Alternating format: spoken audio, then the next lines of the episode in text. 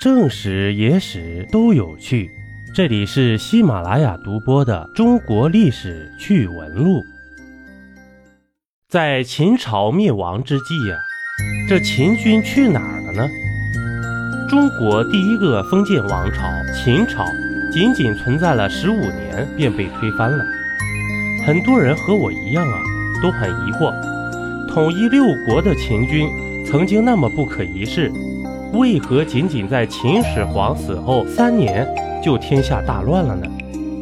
当年战无不胜的秦军去哪了呢？秦始皇啊，曾经曾下过命令，让秦国大将赵佗率五十万大军固守东南沿海。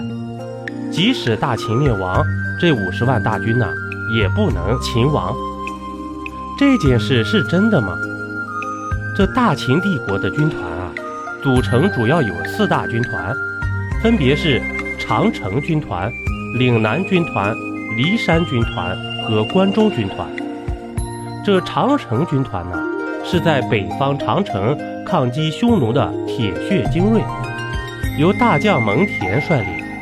但秦始皇死后呢，赵高逼死了蒙恬。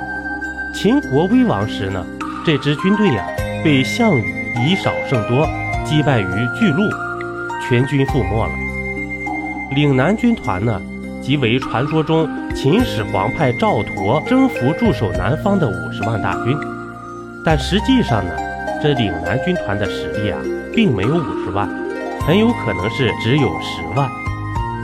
当陈胜、吴广等起义爆发以后呢，岭南军团回归中原的通道啊，也已经断绝了。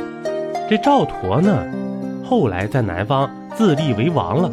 建立了南越国，赵佗呀是南下干部第一人，他是开发岭南的第一人，这可不是我说的，是毛主席说的。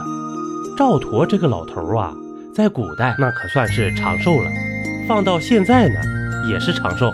公元前一三七年，汉武帝建元四年，赵佗去世了，享年一百多岁呀，葬于番禺（今广州市）。这骊山军团呢，是在秦末战乱时临时组建的，后来也在与项羽巨鹿一战中损失惨重。这关中军团是秦国的最后一支军团，也是秦帝国最后的屏障。在刘邦进入关中以后，被刘邦击败，军团主力基本被刘邦收编了。最终呢，秦王朝在拨乱之中颓然崩塌了。非故事亦可听。这里是历史小众平台，我是孙大军。